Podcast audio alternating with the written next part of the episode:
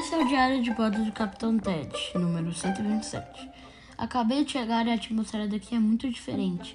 Não consigo descrever para palavra para vocês com, com palavras o quanto meu pouso aqui foi radical. Já consegui perceber que o solo de Marte tem algumas características de superfície que me lembram os crateras de impacto da Lua, mas também me lembram alguns vulcões, vales, desertos e calotas polares da Terra.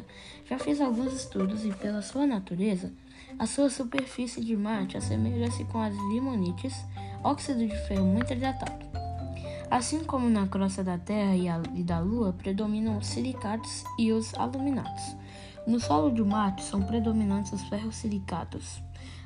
Isso é muito curioso, estou achando demais. Olhando agora de perto, percebo que Marte é formado pelo, pela sua superfície de solo rochoso, avermelhado, e temos ainda um manto rochoso derretido e um pouco mais denso que a da Terra. E o seu núcleo é constituído por uma rocha de ferro fundido. Sabemos que provavelmente o núcleo é denso por cerca de 1.700 km de raio. Isso tudo permite que apenas o campo magnético de Marte seja menor do que a da, da, da Lua e de Júpiter. Isso representa apenas 2% do campo magnético da Terra. Ah, olha que legal!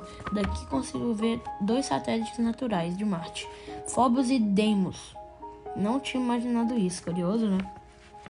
Hoje nem vou gravar muito, quero conhecer, descobrir e estudar as novidades de Marte estando aqui. É incrível, então vou deixar o meu gravador de áudio espacial de lado. Come começar a fazer meus experimentos, depois volto para contar mais coisas para vocês. Tchau, galera de outro mundo.